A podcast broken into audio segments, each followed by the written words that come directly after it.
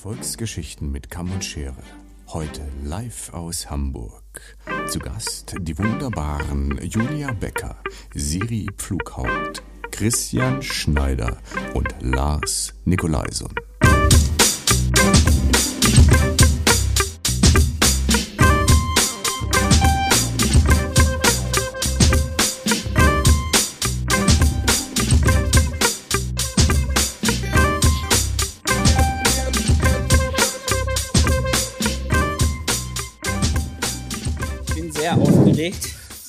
Sage es gleich für alle, die da unten sitzen. Huh, erster Live-Podcast und dann mit so einem tollen Publikum und mit so tollen Gästen.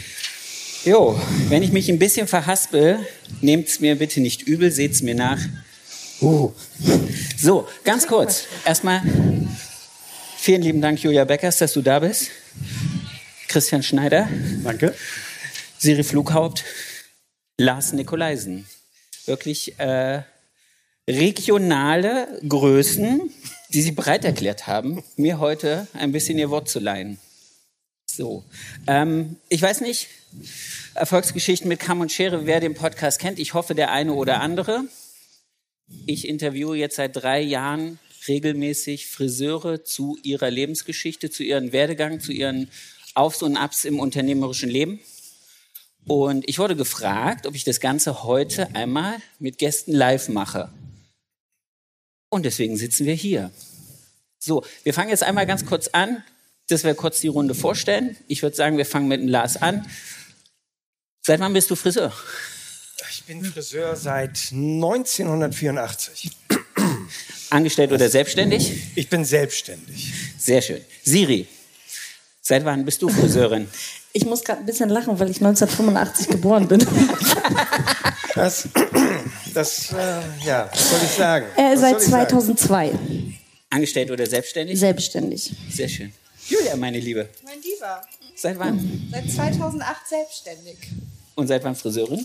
Seit 2004. Sehr schön. Christian, Genau wie Lars, 1984 Lehre angefangen und selbstständig seit 2005. wow. Also schon ein bisschen Kompetenz am Tisch. Ähm, wir haben ja hier heute vor uns ein sehr gemischtes Publikum. Sprich, wir haben Angestellte, wir haben Auszubildende, wir haben Unternehmer, wir haben äh, junge Menschen, die jetzt gerade bei dem äh, Azubi-Contest waren, die dem Ganzen auch zuhören. Wir wollen mit dem Gespräch oder ich möchte mit dem Gespräch natürlich auch ein bisschen euch zeigen, was ist möglich, unternehmerisch, was ist berufsmäßig möglich und wo kann das Ganze, eure Reise vielleicht noch hingehen. Und deswegen auch diese breite Mischung an Unternehmern und Geschichten. Ich würde gern mit dem Thema Nische anfangen. Und da würde ich gern mit Christian anfangen, weil Christian hier in Hamburg, wie lange existiert jetzt dein Salon? Du hast gesagt 13,5 Jahre. 13,5 Jahre. Ein reiner Herrenfriseur Meiner Herrenfriseur. richtig cooles Ding, weil einfach so authentisch und so on point du, so wie du da sitzt, so sieht, also so sieht jetzt nicht dein Laden aus, aber, aber es ist einfach on point you. Wie kann man heute seine eigene Nische finden? Oder wie hast du deine Nische gefunden? War das schon für dich immer klar, dass das so aussehen soll? Ja, das war schon immer klar. Also, ähm, weil ich komme halt aus der Rock'n'Roll-Szene, mit Rockabilly bin ich groß geworden. Äh, Ich hatte mit 13 meine erste Tolle. Und mir war dann auch klar, äh, als ich meinen Meister gemacht habe, wenn ich mich selbstständig mache oder weiter habe, dann im Herrenbereich. Und da, so muss dann auch mein Laden aussehen. Das, ne, mit diesen großen, alten, schweren Stühlen. Da, bei mir steht noch ein Flipper mit drin, da steht ein altes Motorrad mit drin. Ich sag mal, das ist eigentlich so ein Jungszimmer. Das ist Geil. so. Ich habe den. Friseur so eingerichtet, wie ich gerne zum Friseur gehen würde. Und das hat sich dann auch so ergeben. Ich habe den, wie gesagt, den Laden 2010 eröffnet. Den hatte ich schon lange vorher im Auge. Der war lange vorher zu. Bin da auch nie rangekommen und dann schwuppdiwupp war er doch mal auf dem Markt. Und ich bin in die Tür rein und ich wusste auch, wie der aussehen muss, der Laden. Ich wusste, wo was steht. Das war mir schon, da war ich gerade noch nicht mal eine Sekunde drin. Und da wusste ich, das ist auch mein Laden. Und dann ist der Laden aber auch im Laufe der Zeit immer gewachsen. Also da bin ich leider ähm, junge immer noch irgendwie. Dann kommt halt ein Flipper dazu, eine Musicbox, ein Kohleautomat und es wird dann immer mehr und immer voller. Aber das ist so mein Lebensmittelpunkt, der Laden. Hattest du jemals das Gefühl, dass du mit dieser Nische oder mit der Art, wie du den Laden für dich eingerichtet hast, irgendwann mal nicht oder nicht ausreichend Kundschaft findest? Ja, klar, natürlich hat man, hatte ich die Sorgen am Anfang auch, gerade 2010, da gab es noch nicht so viele Herrensalons. Ne, wenn man mit Kollegen sprach, man mach doch keinen Herrensalon, da kannst du nicht viel Umsatz machen, da machst du keine Farbe, da machst du keine Chemie. Ähm, das war mir eigentlich im ersten Moment nicht so wichtig, okay. weil ich wollte halt das machen, wozu ich Spaß habe, wo ich wirklich 100 Prozent dahinter stehe. Also wie ich selber auch als Kunde behandelt werden möchte, das wollte ich auch so weitergeben. Und ähm, ich hatte dann auch Gott sei Dank äh, Leute oder Kunden, auch die mich motiviert haben, die immer gesagt haben, egal was du machst, Qualität wird sich immer durchsetzen. Und ich habe dann auch immer qualitativ hochwertig gearbeitet. Und ja, der Erfolg hat sich dann eigentlich nach kurzer Zeit eingestellt. Sehr schön. Also bist du auch, würdest du dafür plädieren zu sagen, äh, wenn ihr einen Traum von einem Salon habt, so wie er aussehen soll, für euch, wo ihr euch drin wohlfühlt, macht es. Unbedingt, unbedingt. Also wenn man, es muss jetzt nicht nur Rock'n'Roll sein, wenn man sagt, ich habe da eine andere Schiene, ob das, keine Ahnung, Star Wars ist oder was auch das immer, was man lebt. Also das wird immer funktionieren halt. Ne? Wir, ähm, ehrlich zu den Kunden sein, äh, die besten Haarschnitt, den man machen kann, machen, dann läuft sowas. Sehr schön. Julia, meine Liebe. Ja. Female Power und Solo selbstständig. Also auch eigentlich, hm, wenn ich jetzt Nische sage, kriege ich wahrscheinlich von dir direkt ein paar gefeuert, aber auch sehr speziell positioniert. Alleine heutzutage und dann auch. Ja. Möchtest du sagen? Nein, gar nichts. Sag, Nein, sag weil ich es, kann jetzt nur verlieren. Raus. Nein, solo selbstständig. Ja. Nein, nein, ich werde keinen Gedanken zu Ende bringen, der ich merke, der geht falsch. Nein. Erzähl ein bisschen was davon. Wie kam es dazu, auch explizit zu sagen, ich will alleine bleiben? Naja, also wir hatten vorab das Gespräch und äh, da fiel das Wort Einzelkämpfer und ich finde, oder Einzelkämpferin, ja, also zu Female Power, äh, da bin ich ja auch immer sehr offen. Ähm, feministisch, das packen wir mal hinten weg. Ne? Okay. Ne? Ich mag Männer und äh, ich bin auch der Meinung, dass es Männer gibt, die viele Sachen besser können als Frauen und umgekehrt genauso. Ne?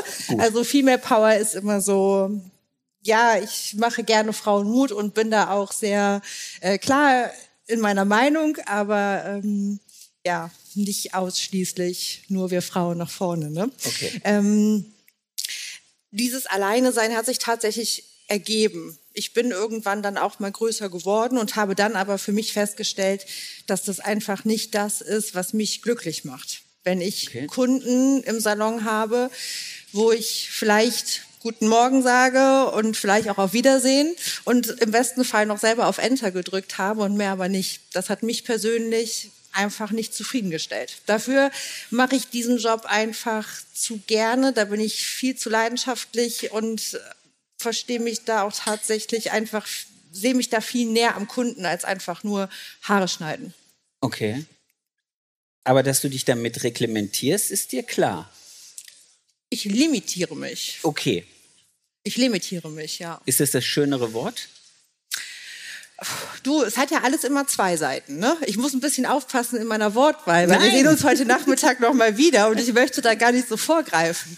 Ähm, ich vergleiche das ganz gerne zum Verständnis, um dieses limitiert zu sein im positiven Sinne zu betrachten, ähm, ganz gerne mit gewissen Labels oder Brands, die gesellschaftlich gerade on vogue sind. Ja. Gibt es Firma XY, die gerade die eine Handtasche rausgebracht hat oder das Paar Schuhe, äh, was limitiert ist, dann wollen die Leute das haben und dann sind die bereit, jeden Preis dafür zu zahlen. Okay, also Limitierung, um auch seine Gage hochzuheben. Ja. Wunderbar.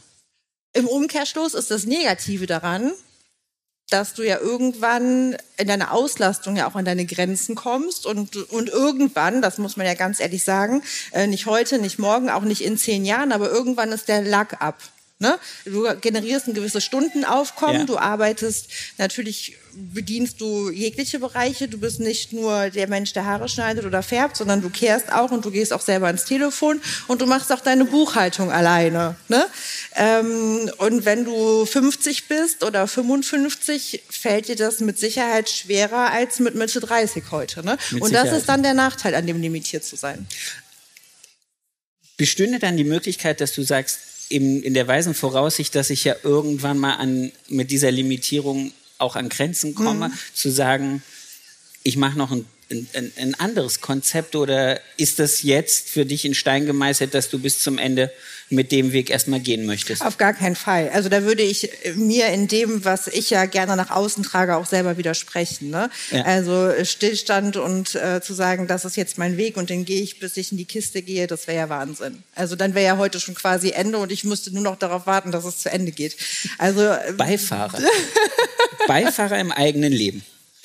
Durchaus bin ich da total offen und ich bin auch gar nicht konsequent gegen Mitarbeiter und Menschen in meinen Circle da zu lassen, sondern es ist einfach nur sehr, sehr schwer, heute mit dem, was ich jetzt seit fast mehr wie 15 Jahren so betreibe, das noch zu ändern. Aber ich habe durchaus viele Konzepte im Kopf, wo ich sage, das kann ich mir vorstellen. Ich kann mir total gut vorstellen, meine Erfahrung weiterzugeben und Leute dabei zu unterstützen, ihr Ding zu machen. Ne? Und auch gar nicht mehr selber so präsent dann am Salonalltag teilzunehmen, sondern wirklich eher machen zu lassen und einfach zu unterstützen. Aber dann darf ich selber auch nicht mehr hinterm Stuhl stehen, weil okay. das geht dann, glaube ich, nicht gut. Aber da kommen wir gleich mal zum Lars, weil Lars, das ist ja im Prinzip dein Leben im Moment. Aber bevor ich zu dir komme, ganz kurz. Jeder, der jetzt also da draußen oder hier vor uns das Gefühl hat, ähm, ich habe eine Vision, die auch alleine geht, ist unterstützenswert. Frage an dich. An mich? Ja. Entschuldigung. Ich weil dachte, du bist diese, nein, weil Sag du die Solo, die, also jeder, der jetzt hier unten steht ja. und sagt, hey, ähm, die Idee mit, mit großen Salon oder mit mehreren mhm. oder mache ich es alleine, ist genauso ein lukrativer und umsetzbarer Weg wie zum Beispiel einen großen Salon. Ja, natürlich. Am Ende des Tages kommt es ja nur darauf an, womit du dich gut fühlst und was deine Passion ist und ähm, welchen Blick du für dich selber auf dieses, auf dieses Handwerk, auf diesen Job hast. Ne? Mhm. Immer, definitiv. Sehr schön. Ob du sagst, ich gehe gerne mit der oder für die breite Masse ja, und möchte möglichst viele Leute in meinem Umfeld generieren, als Kunden generieren, oder ob du eben sagst, ähm, ich möchte gar nicht für jeden erreichbar sein, sondern bin da selber für mich auch ja. so speziell in meinem Sein, dass ich will auch gar nicht zu jedem passen. Ne? Ja, ich glaube auch nicht, dass jeder zu dir passen würde. Also nein. Es passt niemand ah. zu, zu, jedem so, ne? Aber ja, es passt nicht jeder zu mir, aber genauso passe ich auch zu ganz vielen nicht. Ja. Und wenn man das jetzt mal unabhängig von der, von der persönlichen Ebene betrachtet, ähm, limitiert man sich oder selektiert man das ja ganz klar auch einfach über ein, ein Preisniveau. Da fängt es ja schon an, dass du sagst, es passt nicht jeder zu mir, weil auch nicht jeder die finanziellen Möglichkeiten dann eben hat. Ne? Das stimmt. Aber das ist ja dann auch wieder bei so einem Konzept, wie ihr das fahrt, also selektiert oder spezialisiert oder limitiert, macht es halt hinterher der Preis. Da kann ich nicht drauf hoffen, dass ich die breite Masse habe, wie es vielleicht jetzt bei euch beiden im Salon ist, die von Kind bis Oma alles abdecken und die von Herren bis Damen alles abdecken. Aber da muss ich dich kurz unterbrechen, weil ich Bitte. glaube, es hat auch immer ganz viel damit zu tun, ähm, wo du bist. Ne? Ich sage jetzt mal, wenn ich jetzt Aachen mit Hamburg beispielsweise vergleiche, ja. ist das Potenzial an Kundschaft, die ich generieren möchte, hier einfach viel größer. Du kannst viel mehr Leute in dem Bereich erreichen, als wir jetzt zum Beispiel in Aachen. Ne? Weiß ich nicht. Doch. Nein. In Hamburg hast du prozentual ja, mehr ja, Leute mit. Ja, das ja, das ja. Aber es gibt ja diesen wunderbaren alten chinesischen Spruch, der da heißt, wenn du etwas kannst, geh auf eine Insel, die Leute werden eine Brücke zu dir bauen. Definitiv, definitiv. So, also stellt sich ja die Frage, muss ich dann wirklich, und du bist es ja nicht, du bist in Aachen, ja. Und du bist nicht hier am Elbufer, um zu sagen. Ganz schön alleine manchmal auf ferner Liefen da. Ich, ich glaube, dir. das wäre wunderbar. Lass, wäre noch Platz für uns zwei hier in der Stadt. Selbstverständlich. Wäre noch Platz. Hamburg ist da groß genug. Und großzügig genug. Ja, ja. Sie sind schön. ja nett. Die Hamburger? Ja. Ja, ja, nein, ich wollte das nicht. Also, hallo, wir sind in Hamburg. Alle, alle 1,8 Millionen Hamburger sind, sind nett. sind super, ja. Alle sind nett. Führt euch gedrückt.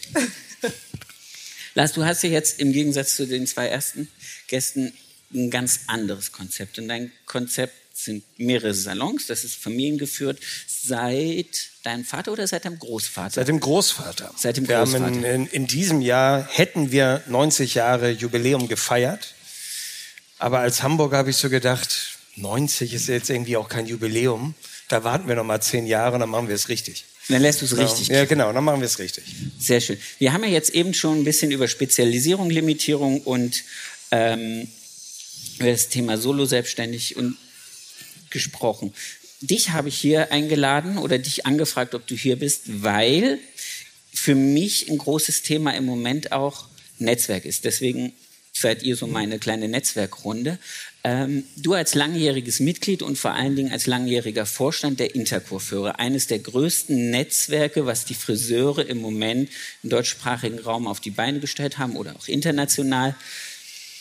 Was glaubst du, ist euer Vorteil in diesem Netzwerk? Also was ist der Mehrwert? Warum wollen Leute Intercoiffeur sein? Im Gegensatz, und dann kommen wir gleich zu der wunderbaren Siri, warum funktioniert es mit den Innungen nicht?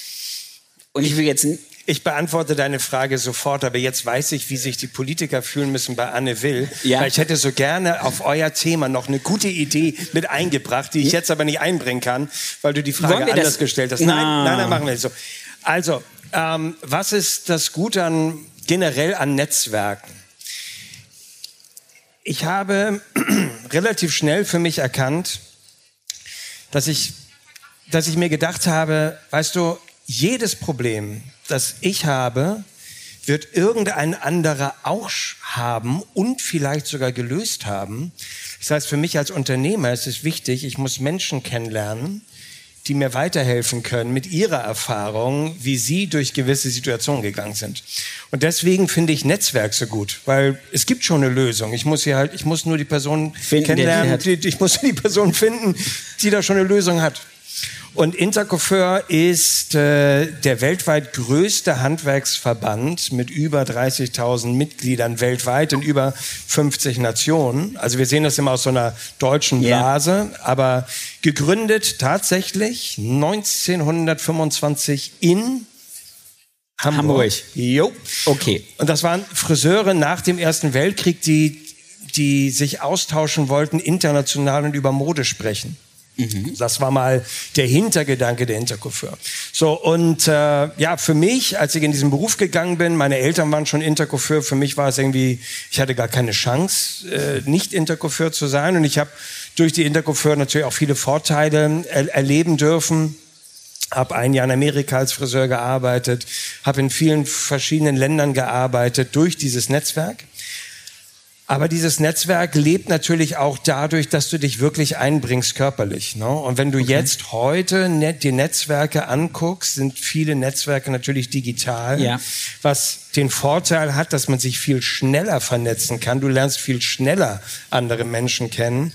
Es hat aber eventuell auch den Nachteil, dass in dieser Anonymität oder in diesem nicht persönlichen Kontakt es auch nicht immer vielleicht die Ratschläge gibt, die einem wirklich weiterbringen. Also ich glaube, du musst für ein gutes Netzwerk, wie mit Freundschaften, musst du auch was tun. Du musst Zeit investieren, du musst diese Menschen kennenlernen. Und das ist halt etwas, was die Interco für immer noch lebt. Ja. Dadurch, dadurch äh, ähm, ähm, vergrößern sie sich eventuell nicht so wie andere Facebook-Gruppen zum Beispiel. Brauchst aber ich ja glaube, aber genau, aber ich glaube, a, du brauchst es nicht und b, da, da sind auch andere Werte gefragt. Und auch halt persönlicher Einsatz. Ein letzter Gedanke, der mir gerade dazu einfällt. Wir merken auch immer wieder, dass wir neue Mitglieder bekommen, die nach ein, zwei Jahren wieder gehen, weil die vielleicht gedacht haben, hey super, ich bin da Mitglied und jetzt kriege ich ganz viel. Ganz viel Input. Und verstehen nicht, dass man sagt, du kriegst auch ganz viel, wenn, wenn du, du durch die Tür gehst. Du musst dich auch einbringen in deiner Stadt. Ne? Wir verstehen uns auch hier als Hamburger Friseur, Intercoiffeure nicht als Konkurrenten, sondern da trifft man sich mal und sagt, was zahlst du jetzt eigentlich deiner Rezeptionistin? Oder wie, wie machst du das? Aber das machst du halt nur, solche Gespräche kannst du nur führen, wenn du Vertrauen hast. Und Vertrauen bekommst du, wenn du dich persönlich einbringst. Und diese, das ist schon eine gewisse Hürde vielleicht manchmal in der heutigen Zeit. Das bringt uns genau zu dir. Siri. Das, aber genau dieses aktiv einbringen ist, glaube ich, ein ganz großes Thema, was heutzutage Innungen haben. Ich habe dich eingeladen, weil du bist stellvertretende Innungsobermeisterin genau. von Hamburg. Yes. So. Ähm, Innungen haben ja in unserer Welt immer so ein bisschen diesen, diesen Shame äh, antiquiert, alt, da will keiner sein. Was in diesem ganzen Gedankengang irgendwie untergeht, Innungen sind eigentlich der Grundstein allen Netzwerkes. Wenn wir heute von Community reden, wenn wir von Netzwerk reden, wenn wir von Austausch unter Kollegen reden, dann frage ich mich, warum gerade Innungen, die ja die Quintessenz dessen sind, ja, ich habe eine regionale Innung, die sich untereinander eigentlich durch Veranstaltungen, durch ähm, vielleicht Beraterkreis oder sonstig irgendwas zusammenschließen können und genau diesen selben Netzwerk und Nutzen haben, wie zum Beispiel das, was Lars jetzt gesagt hat, es einfach nicht auf die Schiene mehr kriegen. Ich weiß es auch nicht. Der Grundgedanke ist, glaube ich, ähnlich wie das der Intercore-Führer. Ähm, ich glaube, viele Leute wissen gar nicht, was die Innung macht und was es ausmacht, in der Innung zu sein, was die Vorteile sind. Das ist, glaube ich, das Kernproblem, dass es ein oldschool-scheiß Image hat. Ja. So. Und eben dieses aktive Einbringen ist ja da auch gefordert, weil wir sind ein Netzwerk aus Arbeitgebern. So. Und ein Netzwerk funktioniert eben nur, wenn man sich aktiv beteiligt. Und ich habe das Gefühl, in Zeiten von Instagram, Facebook und Co., die Leute haben weniger Zeit, wollen weniger Zeit investieren und es ist halt einfacher, in irgendeiner Gruppe sich kurz auszutauschen, als zu sagen, ey, ich treffe mich mal alle drei Monate irgendwo, trink was mit den Leuten und tausche mich da aus. Und es kostet Geld. Und ich glaube, die Leute wollen Geld sparen. Ne? Und die denken vielleicht, ach, bei Facebook kriege ich meine Info kostenlos. Ja, aber das Argument, finde ich, zählt halt nicht. Nee, finde ich auch nicht. Die, die ja. Interkurfeure wachsen und das kostet auch Geld. Und das kostet mehr als ihr. Ja. Wahrscheinlich. Ich weiß es nicht, was es kostet. Ja, es, aber kostet es, es, kostet schon mehr, das stimmt. Aber ich glaube, die Interkultur kannst du insofern nicht ganz vergleichen. Wir haben zwar da gewisse Parallelen, aber wir haben den Vorteil, dass unsere Thematik sich auf einem gewissen Qualitätsniveau austauschen, internationaler Austausch, ist natürlich eingeschränkter als bei der Innung. Weil ich frage mich ja generell, wie, wie, wie, sieht denn heutzutage unser, unsere Friseurbranche aus? Ne? Und die Innung ist so das Sprachrohr für alle. Aber mittlerweile, was ist alle? Das ist kaum mehr greifbar. Sagen, das ist alle und das, das wird sich da angesprochen. Ja, genau. Ja. Du bist eine junge Frau. Wenn ich jetzt Gut, du bist auch eine junge Frau. Wir werden gleich Eier geschmissen, wenn jemand aus Aachen da ist. Aber wenn ich jetzt in meine Stadt schaue ja. und wenn ich sehe, wer sich da aktiv beteiligt und wer da ähm, Fäden zieht ja, und, und, und für die breite Masse agiert, kann ich das gut verstehen, dass sich junge Leute, junge Unternehmer, selbst ich, mich nicht angesprochen fühle. Ja, aber dann ist doch der Weg zu sagen, ich mache da mit. Weil ja. wir brauchen ja Zukunftsperspektiven. Aber und die wollen dich ja gar nicht. Aber mich wollten sie hier in Hamburg. Nein, nein, nein, nein, ja. Wir hatten ja also, auch einen älteren Vorstand, sage ja. ich mal. Und seit anderthalb Jahren haben wir einen relativ jungen Vorstand. Aber da habe ich mich halt aktiv eingebracht. Also ich habe angefangen auf der Prüfungsebene, dann war ich Bezirksmeisterin und jetzt eben die stellvertretende Obermeisterin. Und also unser Steckenpferd ist ja auch so ein bisschen die Ausbildung aktiv mitzugestalten. Und wenn wir uns um die Azubis nicht kümmern, was haben wir dann noch? Wie können wir halt Zukunftsperspektiven irgendwie schaffen, wenn wir nicht aktiv an den Azubis arbeiten. Das ist die einzigste Chance, überhaupt dieses Handwerk ja. am Leben zu halten. Also es ist die einzige Chance, ja. überhaupt Handwerk am Leben zu halten oder Berufszweige. Das ist mal ganz klar. Wobei ich sehe es nicht ganz so, so düster, auch wenn wir verdammt schlechte Ausbildungszahlen haben im Moment im Sinne von Aus Ausbildungsverträge, die unterschrieben sind. Ich glaube ganz fest, und das hat man, glaube ich, vorhin drüben auch gesehen, die, die sich heute aktiv dafür entscheiden, Friseur zu werden, ja, die, die Bock haben, machen das mit ja. einem Bock. Es sind nicht mehr diese 35.000 Auszubildende, die wir mal vor Jahren hatten oder vor Jahrzehnten hatten, die irgendwie nichts anderes gefunden haben, im ersten, zweiten oder spätestens nach der Prüfung abgebrochen haben, eine zweite Ausbildung gemacht haben. Heute sitzen, glaube ich, die in den Berufsschulen, die richtig Bock drauf haben. Ja, ich glaube, es ist leider immer noch 50-50. Also wenn wir das auf den Prüfungen, wir fragen auf den Prüfungen, was machst denn du nach der Ausbildung? Und ich kann es nicht ganz genau sagen, aber es sind leider echt viele, die sagen, ich mache noch eine Ausbildung zum Erzieher, ich weiß nicht was alles. Ne? Also das ist schon nicht nur Bock.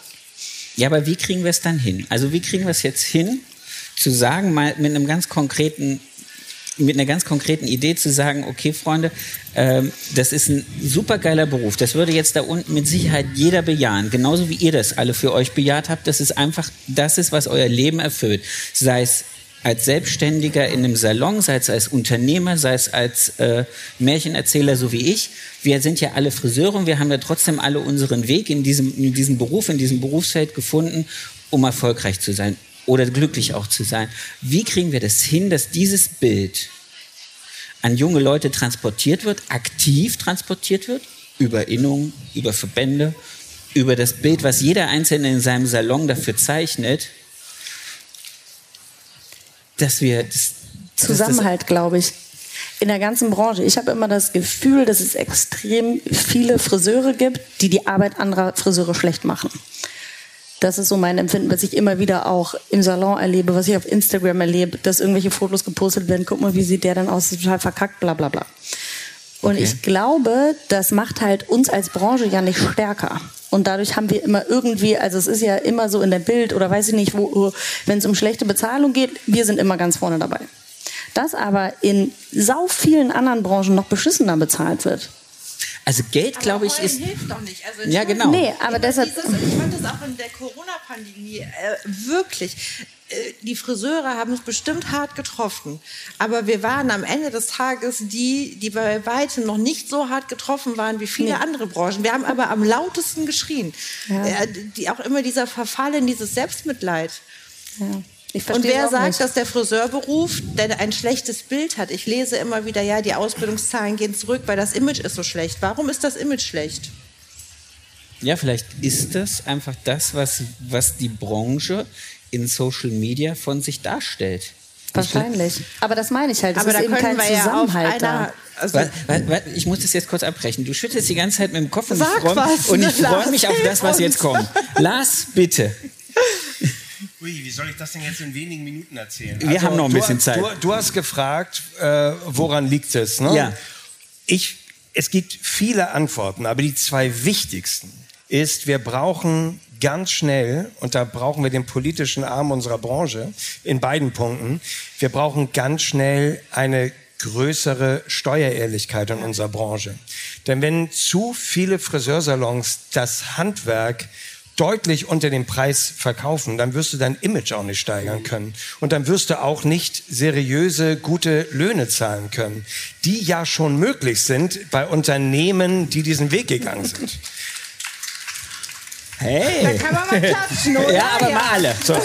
Also das heißt, wir brauchen eine Steuerehrlichkeit und wir brauchen keinen Zentralverband und keine Innung, die noch nicht mal sich engagieren, dass es eine Kassenpflicht gibt in Deutschland. Ja, also das ist schon mal schwierig. Und das Zweite ist, ähm, ich habe ja, das ist jetzt keine Friseurzeitschrift, aber ich habe in der Wirtschaftswoche eine ziemlich inter interessante Studie, eine ziemlich interessante, Friseure, die lesen auch solche Sachen. eine ziemlich interessante Studie gelesen. Und zwar haltet euch fest, ihr sitzt ja zum Glück. Ja, setzt euch also, hin. Also mich hat diese Zahl völlig umgehauen. Wir haben in Deutschland aktuell 2,2 Millionen Menschen zwischen 14 und 29 Jahre alt, die nichts machen, die weder in der Schule sind, noch studieren, noch in einem Beruf, noch sonst irgendwas. 2,2 Millionen junge Menschen, die aus allem, was der Staat anbietet oder das Berufsleben, einfach rausfallen. Und ich möchte, und so bin ich einfach nicht erzogen und so ist auch nicht meine Lebenserfahrung. Ich glaube niemals, dass wir 2,2 Millionen junge Menschen haben, die Bock haben, von morgens bis abends nur Playstation zu spielen, sondern das sind Menschen, die wir nicht erreichen, in den Berufsweg zu gehen. Und wenn unserer Berufsstand, ich könnte jetzt über tausend Berufe sprechen, aber reden wir nur über die Friseurbranche. Wir sind auf dem Friseurfestival. Wenn wir an diesem dualen System festhalten, werden wir diese Menschen nicht erreichen. Ich glaube, wir brauchen eine ganz schnelle und seriöse Diskussion, wie wir das duale Ausbildungssystem erhalten, weil ich halte es für junge Menschen, die 15, 16, 17 sind, aus der Schule kommen, ein duales Ausbildungssystem fantastisch. Das sollten wir nicht in Frage stellen. Wir sollten es aber darüber hinaus, muss es einen zweiten Weg geben, um andere Menschen, ich habe es gerade von denen gesprochen, den Weg zu ermöglichen, in diesen tollen Beauty-Beruf zu kommen. Weil Beauty ist ein Thema, das heute spannend ist und auch in zehn Jahren spannend ist. Und wir brauchen einen zweiten Weg, der weder besser noch schlechter positioniert ist als das duale Ausbildungssystem. Es muss also ein Weg sein, wo man weder sagt, das ist eine Premium-Ausbildung, ja. noch dass man sagt, na ja, das ist mal eben so nebenbei, sondern es muss etwas sein, was einen völlig neuen Weg bietet. Und da brauchen wir die politische Unterstützung. Definitiv. Da brauchen wir von unserer Branchenpolitik, äh, Politikern und Politikern, wir brauchen dort eine aktive Unterstützung. Aber das kann dann nur über Innung, Landesverbände, ja, Zentralverbände ja. gehen. Es gibt so. ja auch, es gibt ja auch erste Gespräche, ohne dazu sehr äh, ja. aus der, aus dem, keine Ahnung, Heuhaufen zu erzählen, aus den Nähkästchen zu erzählen. Es gibt da ja auch schon erste an wie, wie nennt man das? ihr euch ja, an? Ja, aber es ist, es ist halt ein weiter Weg, weil es natürlich auch viele Bedenken gibt. Und ich finde, es ist auch wichtig, über alle Bedenken auch zu sprechen und nicht die wegzuwischen. Sie Denn, und da, und da kommt es wieder, weil die Innungen halt für alle da sein wollen und auch müssen. Und ja. du kannst jetzt nicht nur den Blick von den Nikolaisen jetzt eins zu eins kopieren und sagen, so, das ist jetzt toll, sondern es gibt natürlich da so viele Strömungen in dieser Branche, die alle bei euch zusammenkommen. Aber wir brauchen halt, ich brauche halt keine Menschen, die mir erklären, warum was nicht geht. Ich brauche Menschen, die mir sagen, was müssen wir tun, damit es geht. Ja. ja, aber ich glaube, da wollen wir alle das Gleiche. Ja. Nee, sicher wollen wir alle das Gleiche. Die Frage ist nur, wie kann man es erreichen? Ist, wie kann man es erreichen und wie reglementiert sind wir in unserem Denken, dahin zu kommen? Ich habe immer, jetzt äh, haue ich mal ein bisschen raus, ich bin ja bei uns im, im Südwesten auch äh, im, im Stadtteilausschuss und wenn ich davon zum Beispiel höre, dass unsere liebe Stadt Ludwigsburg gerne autofrei sein möchte, dann ist der Weg einer Stadtverwaltung zu sagen, wir reglementieren sukzessive den Verkehr um 2030 autofrei zu sein. Ja, mein Gedanke zu sowas ist immer, wo möchte ich 2030 sein? Wie soll das aussehen? Und was muss ich von heute an bis 2030 alles für Stellrädchen drehen, damit es nachher funktioniert? Und dass wir nicht äh, die 80-Jährige, die auf dem Wochenmarkt will, dahingehend beeinträchtige, dass sie nicht mehr irgendwo parken kann. Und genauso ist es ja mit dem Wunschziel, was wollen wir für Ausbildungszahlen haben, was wollen wir für eine Ausbildung haben, wie qualifiziert sollen nachher nach drei Jahren Ausbildung die, die Auszubildenden sein oder die jungen Gesellen und dann zu sagen, was muss ich heute an dieser ganzen Kette verändern, dass ich da hinkomme? Oder? Das ist ja, wie Lars ja. schon gesagt hat, das Problem oder das Hauptproblem, was dann ja tiefer krabbelt, ist ja am Ende des Tages das, was politisch vorgegeben wird. Und das ist einfach ja nun auch ein Generationskonflikt. Das ist ja einfach so äh, wenn wir überlegen, ich weiß nicht, wie, wie du noch angefangen hast, aber ich bin ein Jahr im Voraus jeden Samstag unentgeltlich in den Ausbildungssalon gegangen und habe da zugeguckt, gearbeitet, mich quasi beworben. Das wurde gar nicht in Frage gestellt, ob ich dafür Geld bekomme oder nicht. Ich durfte das Trinkgeld behalten, was ich bekommen habe. Aber ich bin jeden Samstag da von 8 bis 14 Uhr hingegangen. Wer macht das denn heute noch? Wir sind doch heute alle geblendet von Social Media. Wir wollen alle Instagram, wir wollen alle YouTube. Wer ist, also es gibt die Leute, die bereit sind, die Arme hochzukrempeln. Aber das Problem ist ja nur noch einfach, dass wir in Deutschland fürs Nichtstun ja, Geld zu viel bekommen, ja. als wenn du dich engagierst, ja. ja.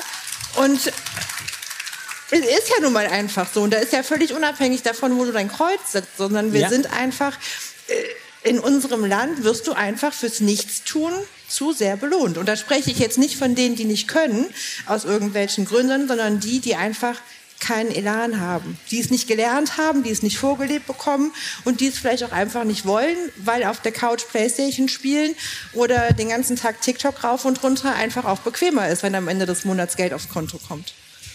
Ja, führt aber nicht zu der Tatsache, dass nachher, und da sind wir bei dem, wo die zwei sind, Verbandsarbeit ist Ehrenamt. Ja, und das wer sitzt da noch? Ne? Ja, genau, aber wie viele von den Jungen Stimmt, wollen denn Ehrenamt machen? Ne? Nee. Nee, stimmt. Bitte? Jetzt, wo du es Wir gerade kriegen sagst, keine wir kriegen 12,50 keine, Euro keine, keine die 12 Stunde. Euro die Stunde. Wenn Nee, wir uns für aber- unsere Verbände engagieren. Nein, gar Das nicht. Ich glaube, dass, also, wir als Hamburger Innung, ich spreche ja nicht für alle Innungen, sind ja zum Beispiel aus gutem Grund kein Mitglied im Zentralverband. Weil jetzt nur ich für mich, Siri persönlich, ich gucke mir den Zentralverband an, da ist niemand, bei dem ich denke, boah, in dem sehe ich mich. Da habe ich das Gefühl, der vertritt mein politisches Interesse. Dann haben wir Anfragen gestellt, ich habe es dir vorhin kurz Ja. angerissen, dass wir gesagt haben, warum müssen wir an diesem Herrn-Darm-Fach so hart festhalten? Warum kann nicht eine Dauerwelle auf einer Prüfung bei einem Mann gemacht werden? Wenn wir doch da draußen viele junge Männer haben, die gerade eine Dauerwelle geil finden. Bei mir klingelt jede Woche mehrfach, das Telefon macht die Dauerwelle. Und es sind nur Boys, die anrufen. Krass. Und der Zentralverband sagt, ja, das ist nicht so einfach auf politischer Ebene, das dauert dann so fünf bis 30 Ja, aber das, Jahre. das ist genau das, was ich meine mit der Reglementierung. Die Wege, auch intern. Die sind so lang und so staubig und es macht Aber warum ist das so? Politik. I don't know. Deshalb bin ich Friseur geworden. Ja, genau. Nein, aber das, jetzt nur mal der Gedanke. Also wenn man sich mit den Leuten unterhält, die sich im Zentralverband engagieren, und der Lars tut das ja auch, hat man halt einfach, wenn es jetzt um eine Ausbildungsordnung geht, dann haben die halt einfach mal drei bis fünf Jahre, wo die wirklich da sitzen und an kleinen Rädchen drehen, um irgendwas zu ändern. Und nachher kommt eine neue Ausbildungsordnung oder eine neue Prüfungsordnung raus und dann stellen wir fest, ja, ist aber leider schon wieder Von vorgestern, weil Drei Jahre hinten dran. eigentlich ja Zu aktiv ist. schnelllebig Ja. ist. Ja, und unsere Prüfungen sind einfach, ich bin voll Fan davon, dass Dauerwelle in der Prüfung ist. Weil das ist für mich eine klassische Friseurfähigkeit, die ein Friseur können muss. Du musst wissen, wie du Wickler auf den Kopf setzt. So ist. Ich bin komplett bei dir. Doch, Mein Empfinden, auch aber- immer nur dieses, wir machen ja Balayage und wir machen Fades und wir machen jenes und wir brauchen das. Wir brauchen die Basis. Du musst als Genau. Friseur die Basis beherrschen. Wenn du die Ich habe es gehasst. Meine Ausbilderin hat gesagt, über das Dauerwelle wickeln bekommst du Fingerfertigkeit. Und ich habe das Wort gehasst, aber es ist so. Dieses vier Millionen Mal den Kack-Dauerwickler rauswickeln. Oder ich musste noch handgelegte Wasserwelle in der Ich Prüfung auch. machen. So, Jetzt verschreckt die Leute da unten nicht. nein, aber es gehört doch dazu. Und schade, dass muss man, muss man intervenieren. Das ist ganz leicht, also wenn man sich da ein bisschen einschafft. Ne? Klar, es ist natürlich schwer, aber du hast recht, das ist natürlich die Basis irgendwie. Und, Und es irgendwann schadet doch nicht, es zu nein, können. eigentlich nicht, wenn man sagt, wozu brauche ich das später mal? Irgendwann kommt man dieses später und sagt, ach ja, ist ja doch gar nicht mal so verkehrt, sowas zu beherrschen halt. Ja. Aber zum Beispiel, was ich jetzt, klar, es gibt die Nachwuchsprobleme, aber was ich so ein bisschen in letzter Zeit positiv gefunden habe, für meinen Bereich, Herrenfach, wie der sich enorm verändert hat. Also ich glaube, wir Zahlen ist nicht so mein Thema, da ist, seid ihr besser bewandert, aber ich denke, wir haben mehr jetzt männliche Auszubildende als äh, Ja, viel mehr. Viel, viel, viel, Viel mehr, mehr. Weil ich denke, der Beruf, gerade auch als Herrenfriseur, ist einfach viel cooler geworden. Der Herrenfriseur früher, das war halt der grantige ältere Herr im Südterrain irgendwie, äh, so wie bei mir. Ähm, Entschuldigung, da kommt man dann. Ja, das, das war eigentlich verstaubt irgendwie. Und jetzt äh, guckt man sich Herrenfriseure an, die sind äh, zu tätowiert, die fahren Harleys irgendwie. Das finde ich ist so, so eine 1 zu 1 Werbung im Grunde halt. Dass man nicht mehr sagen, ach guck mal, da geht mein Herrenfriseur, sondern ey, das ist mein Herrenfriseur und der hat ein tolles Auto und so. Für den So Lifestyle. find- ja, für den Lifestyle irgendwie. Da kommt man mehr ran. Und das wird ja auch über auch in den Medien finde ich positiver wieder über Friseure berichtet irgendwie, wo man sagt, boah, der hat die tolle Frisur gemacht oder die Dame geht zu dem Friseur hin. Und ich glaube, das ist eher mehr so der Ansatz, wo wir hingehen sollten. Nicht über Politik und Verbände, weil von Politik erwarte ich eigentlich gar nichts, sondern so von Kollegen oder von, einem selber irgendwie. Also da finde ich, kann man junge Leute für begeistern. Auch vielleicht, dass man, wir haben ja auch ja, junge Kerle, die jetzt so ins Salon kommen und dass man einfach sieht, hey, das ist toll, was ihr hier macht. Das ist halt nicht nur Haare abmachen, sondern das ist viel, viel mehr. Das ist sich mit Menschen beschäftigen, das ist ein Lifestyle. Dahinter steht äh, eine ganze Geschichte. Und ich glaube, das finde ich persönlich ist eher der Ansatz, als jetzt sagen, nee, da muss die Politik ran. Naja, aber die Frage von Sebastian war ja, wie kriegen wir so einen Turnaround hin? Ne? Wir hatten 2012 noch 40.000 Friseurauszubildende in unserer Branche und 2022, also zehn Jahre später, waren es nur noch 6.000. Von 40.000 auf 6.000. Da, da musst du dann schon da, da hast du dann schon die Erwartung, dass die Branche sich auch politisch engagiert ne? und verändert und modernisiert und neue Wege geht. Deswegen habe ich es ja gerade gesagt. Äh, und nur um hier, ich bin, ich bin für die Zahlen zuständig. Ja, wunderbar. Wenigstens ein Statist. Äh, ein Drittel aller Friseurauszubildenden in den Friseurschulen in Deutschland ist männlich aktuell. Was natürlich auch wieder eine gewisse Dramatik für den Friseurmarkt ist, weil wenn wir nur noch 6000 Auszubildende haben, wir wissen aber, dass im Handwerk, nicht nur im Friseurhandwerk, sondern generell im Handwerk ungefähr 50 Prozent derer, die einen Ausbildungsvertrag unterschrieben haben, machen nur noch eine Gesellenprüfung. Das heißt, von den 6000 machen es eh nur noch 3000. Mhm. Und von diesen 3000 ist ein Drittel, sprich 1000, männlich. Bedeutet also für den Friseurmarkt, für den breiten Markt, hast du auf einmal nur noch 2000 Personen, die dem zur Verfügung stehen bei 80.000 Friseursalons in Deutschland. Das, das macht aber, aber das ganze Dramatik ja, so ein bisschen. Hä, äh, ich, ich verstehe die Logik gerade nicht. Äh, ne, die die, die Argumentation oder der Gedanke dahinter ist, dass die, die tausend Jungs reine Barber werden. Nein. Ach so. Okay, okay, das ist das ist natürlich Quatsch, das wissen wir alle, aber ich denke, ein überwiegender Teil, ich wollte dir damit recht geben, ich denke, ein überwiegender Teil von jungen Männern, die Barber halt ja. super cool finden ja. und deswegen diesen Friseurberuf wählen. No? Aber das schließt so ein bisschen, was Christian gesagt hat, schließt so ein bisschen meinen Gedanken ein, dass eigentlich jeder in seinem Salon dafür zuständig ist, an diesem positiven Image, an diesem professionellen Image, an diesem wertschätzenden und, und Lifestyle-Image von uns zu arbeiten. Und da ist es egal, ob jetzt äh, solo selbstständig bin, ob ich einen Barbershop habe, ob ich einen großen Laden habe, ob ich einen Familiensalon habe, wie auch immer. Also ganz egal ist es nicht, wie viel Solo-Selbstständige am Auszubildenden. Das ist ja bei Solo-Selbstständig dann schon ja, aber es geht um das, ja, es geht aber um das Image zu sagen. Ähm, Julia hat jetzt jeden Tag die Möglichkeit, ihren Kunden zu sagen, nee, ich finde das hier alles blöd und das ist alles irgendwie nicht da so meins. Ja, ja, ja, aber sie kann auch den ganzen Tag sagen, guck mal, ich bin hier, um mich selbst zu verwirklichen, den ganzen Tag und ich habe nur ich mache nur das, worauf ich Lust habe und äh, lass mir das gut bezahlen und damit geht's mir gut. Das ist ja auch vielleicht für die eine oder andere Mutter, die zu ihr kommt, die irgendwann mal äh, Kinder hat, die eine Ausbildung betreten können, zu sagen, hey, guck mal, die Julia macht das auch geil. Jemand wie Julia ist natürlich ein Leuchtturm für die Branche, das ist ja klar. aber dann bräuchten wir... Oh, aber, aber dann brauchen wir halt Lösungen, wenn du noch keine Ahnung, weniger als 20 Prozent aller Friseursalons überhaupt nur noch ausbilden. Ja. Dann brauchen wir aber auch eine Lösung, wie kann diese Branche diese Salons unterstützen. Ja, sei das mit einer Ausbildungsabgabe oder sei das mit, keine Ahnung, einer anderen Form der Berufsschule. Aber du musst irgendeinen Weg finden. Du kannst diese Salons nicht einfach alleine lassen mit ihren Kosten, mit ihrem ganzen Aufwand. Denn die. Nachher gehen die. Ja, aber Nein, guck mal, weil, da kommt doch die Innung wieder ins Spiel. Genau, weil die, die Generation, das ist dann mein letzter Satz dazu, aber die Generation, die heute in der Ausbildung geht, tickt ja auch anders und hat ja nicht als Lebensplan, da wo ich ausgebildet werde, werde ich die nächsten zehn Jahre arbeiten, sondern die haben natürlich den Lebensplan, irgendwo eine tolle Ausbildung zu bekommen und dann ihren weiteren Weg zu gehen. Das heißt, die Friseure, die früher gesagt haben, ich bilde für mich aus, damit ich genügend Mitarbeiter habe, ist ja 2023 völliger Quatsch. Ja. ja. Und deswegen brauchen wir eine Lösung für die Branche damit wir Unternehmen haben, die diesen Aufwand noch betreiben. Ich glaube, dass wir als Friseure ja noch relativ sexy und Instagrammable sind in unserer Branche, ja? Das ist sowieso, jetzt muss ich ganz kurz in diesen Gedanken reinbrechen. Ich glaube, es gab noch nie eine Zeit, wo Style, Mode und gutes Aussehen so publik war über Social Media wie heute. Das gab es nicht bei den alten Römern, bei den Griechen nicht, nie. Nie war Styling so ein Thema in der öffentlichen Wahrnehmung wie heute. Und die, die Styling machen, partizipieren null davon. Das würde ich so nicht sagen. Ich finde schon, weil ich, wenn ich mir angucke, wie Köche heutzutage Lifestyle transportieren und wie viel einfacher die es wahrscheinlich dadurch haben, heute Auszubildende zu finden, verstehe ich einfach nicht, warum wir von diesem Hype nicht einfach wirklich.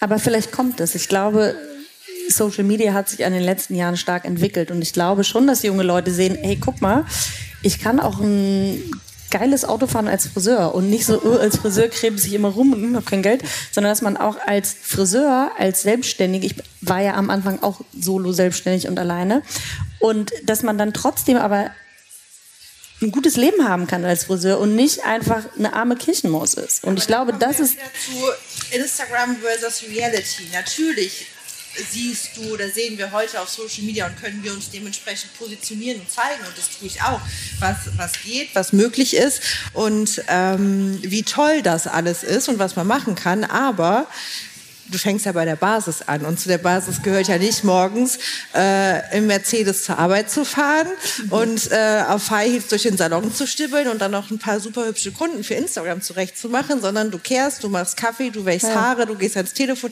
Das gehört ja nun mal einfach auch dazu. Ja. Genau, das ist natürlich immer schwer zu transportieren. Aber ich denke auch, wir haben ja gerade bei dieser Veranstaltung heute ob das jetzt ein Daniel Golz ist, äh, ob das ein Dejan Garz ist, das sind ja auch Friseure, die irgendwann ganz normal angefangen haben ja. und heute einen, einen, einen, großen Namen und riesen, riesen Impact für diese Branche geben. Ja. Und wir brauchen, jede Branche braucht diese Leuchttürme. Ne? Also die Köche haben das natürlich im Fernsehen einfacher gehabt. Aber ich denke, unsere Beauty-Branche hat es gerade was Social Media angeht oder so auch gut in der Hand. Und es gibt auch die genügend Beispiele, wo es auch da ja schon gut funktioniert. Der eine sagt so, der andere sagt so. es gibt immer Licht und Schatten, Sebastian. Es ich gibt weiß. Du ja, aber tausend Leute hast du tausend Meinungen. Ne? Ja, ja deswegen habe ich Wie ja viele Gaswasserinstallateure kennst du, die ihre Arbeiten auf Instagram posten und die Leute denken, oh, das ist ja geil. Der hat heute das verstopfte Klo sauber gemacht. Weißt du, ich glaube, das ist der Vorteil unserer Branche, den wir nutzen müssen. Ja, aber das müssen wir, glaube ich, nutzen. Wir müssen jeden Strohhalm nehmen, glaube ich. Ja. So, meine Lieben, ich denke, haben ein ganz schön breites Feld abgegrast, oder?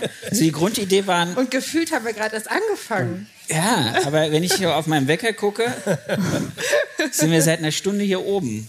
Verbots. Verbots. Aber äh, die Leute sind noch nicht weggelaufen. Ja, offensichtlich. Also. Offensichtlich haben wir keinen vergrault. Sehr schön. Gescheiden nicht so langweilig gewesen. Ganz genau.